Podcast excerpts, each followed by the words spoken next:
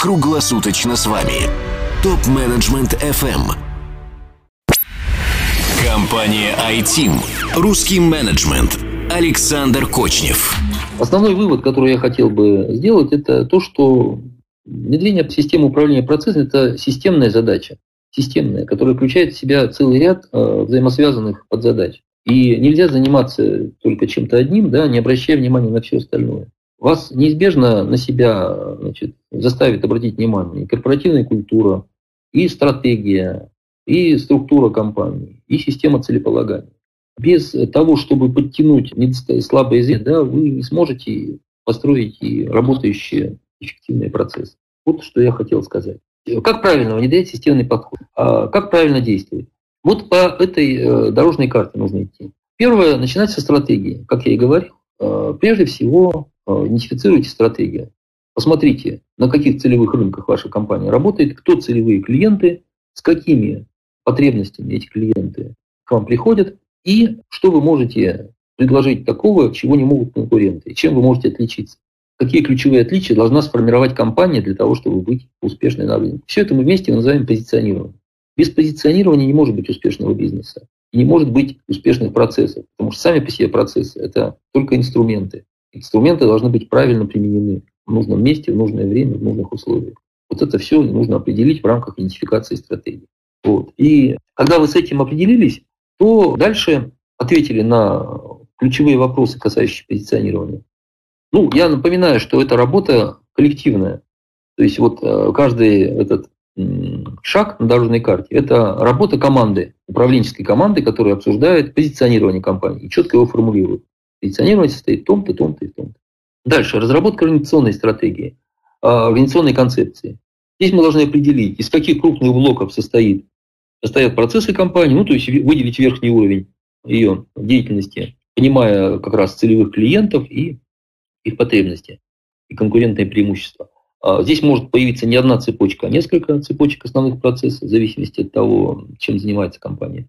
И определить э, основные центры ответственности, которые должны обслуживать эти э, ключевые процессы.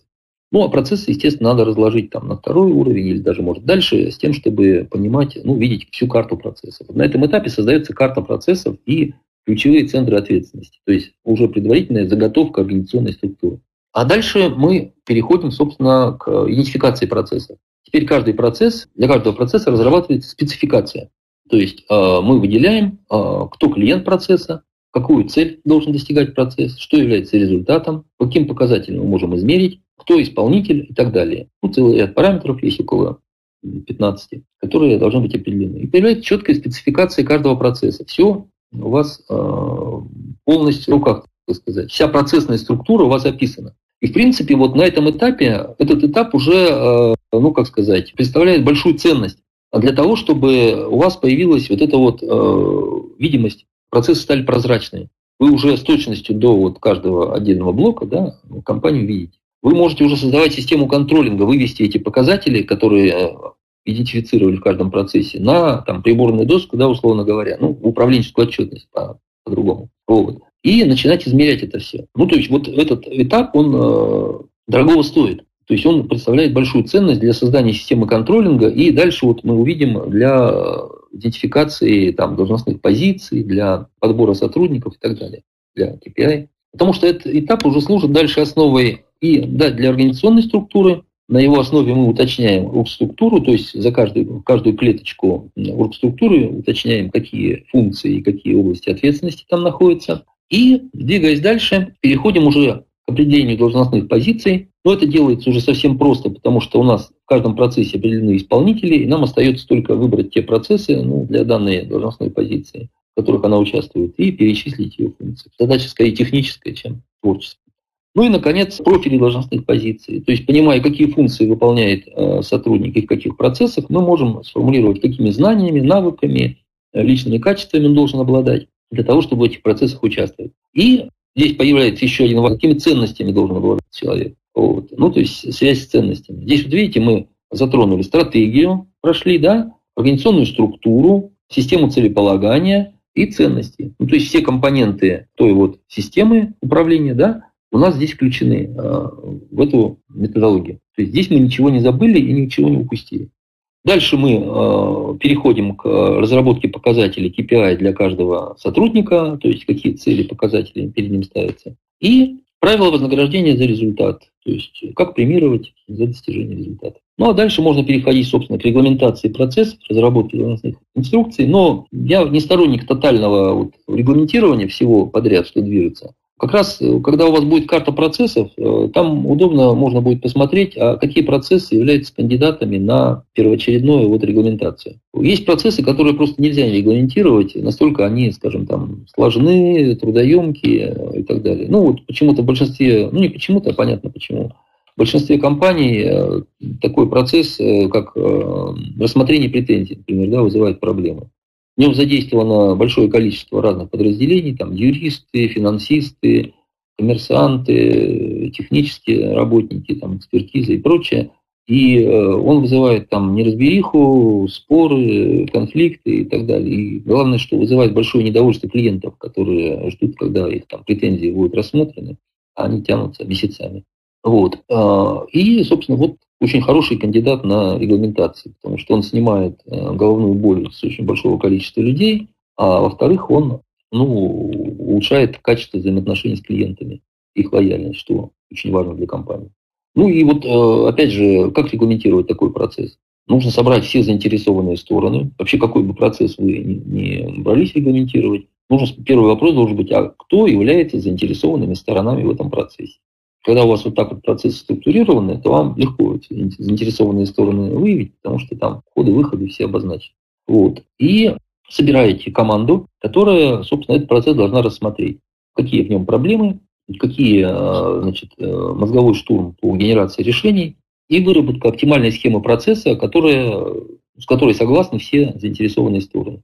Потому что если вы с кем-то не договорились, то мало вероятность того, что удастся его внедрить что он будет работать так, как она задумана. Поэтому вот эта коллективная работа, она неизбежно приводит к тому, что появляется процесс, в котором все согласны работать и понимают, как работать. И на сознательной основе в нем участвуют. Ну, собственно, вот э, следуя этой дорожной карте и той методике, которую я вам кратко характеризовал, она, вы неизбежно получите гарантированный результат при условии, если вы проявляете настойчивость, терпение, волю и последовательность в своей работе.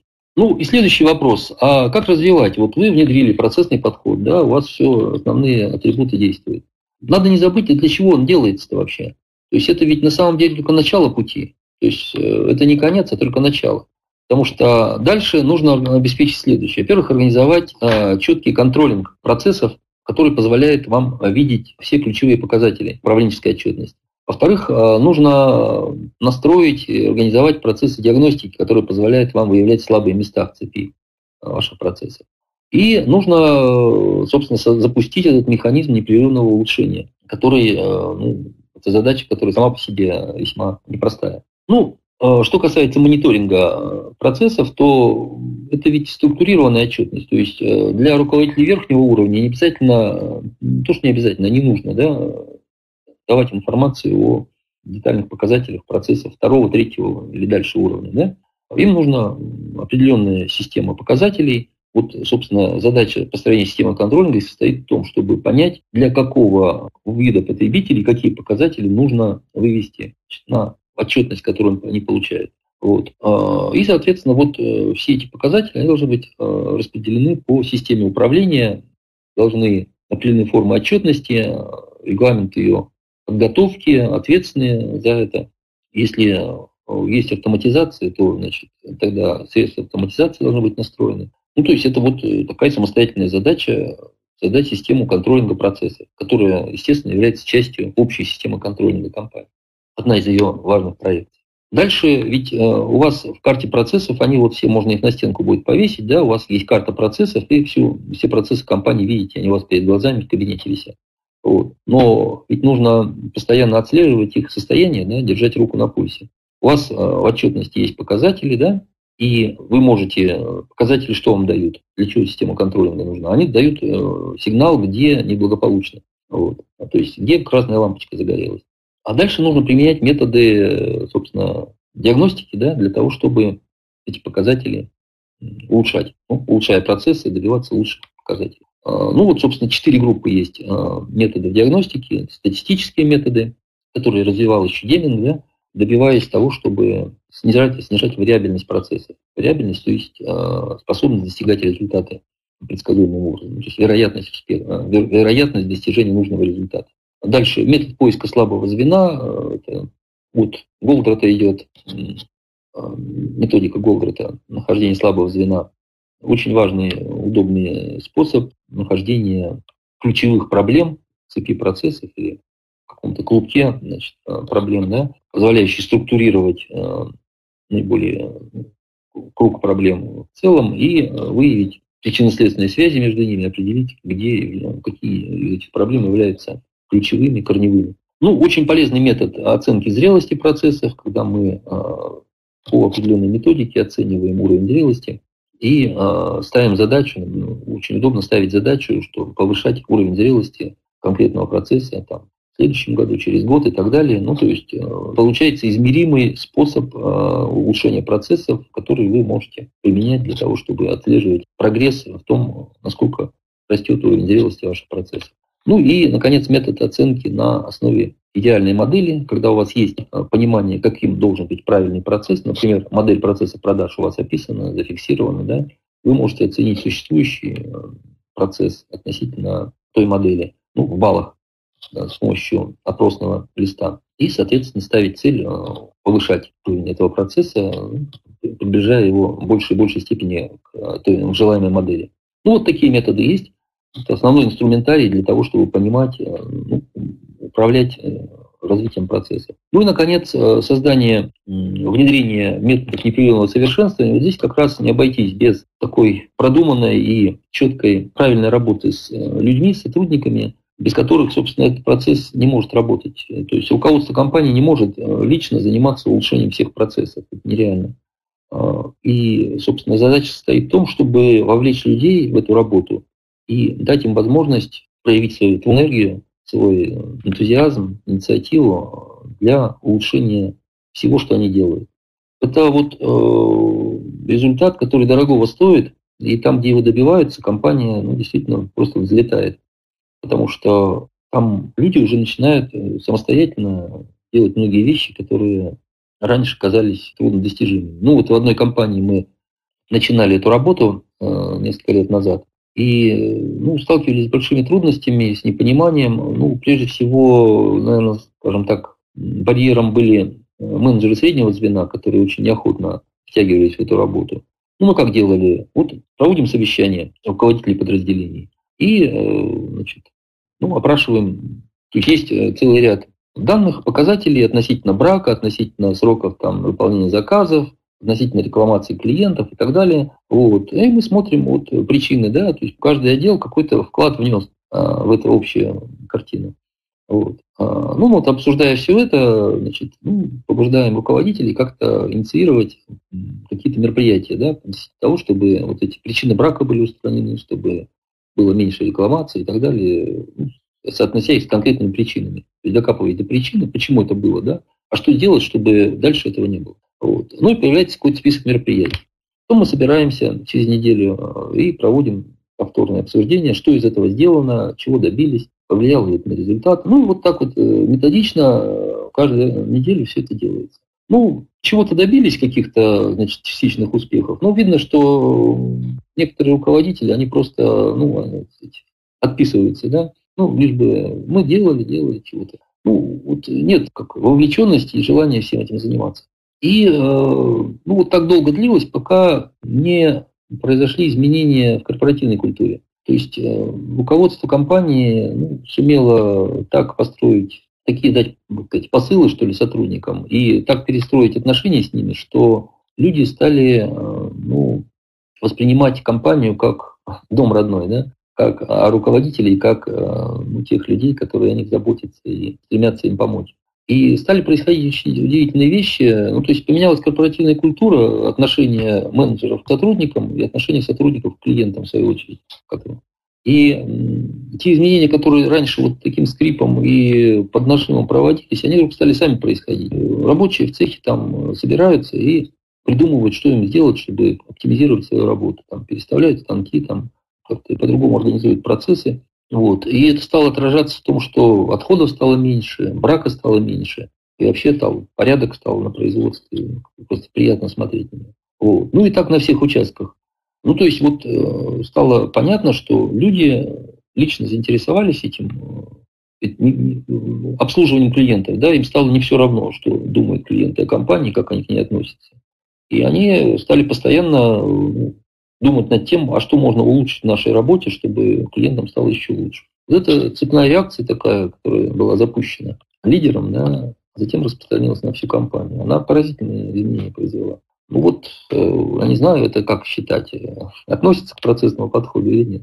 Это изменение корпоративной культуры, да, которое радикально повлияло на то, что вот этот вот цикл непрерывного совершенствования стал э, значит, не формальностью, а реально работающим механизмом, улучшающим все, что делает компания. Ну вот, собственно, это то, вот на мой взгляд, вот это и есть та цель, к которой надо стремиться, внедряя процессный подход. Это то, ради чего все делается. А все остальное – это промежуточные шаги, каждый из которых имеет свою ценность и вносит свой вклад в результаты компании, но это только часть пути. Компания iTeam. Русский менеджмент. Александр Кочнев. Задавайте вопросы ведущим и получайте еще больше пользы на tmfm.site. Для всех русскоязычных топ-менеджеров мира создан телеграм-чат для общения и обмена управленческими практиками. Чат обеспечивает участникам строгую анонимность своих мобильных номеров. Присоединяйтесь к ТМФМ чат в Телеграм. Ссылка на чат находится на сайте tmfm.site. Ваши коллеги ждут вас в чате прямо сейчас.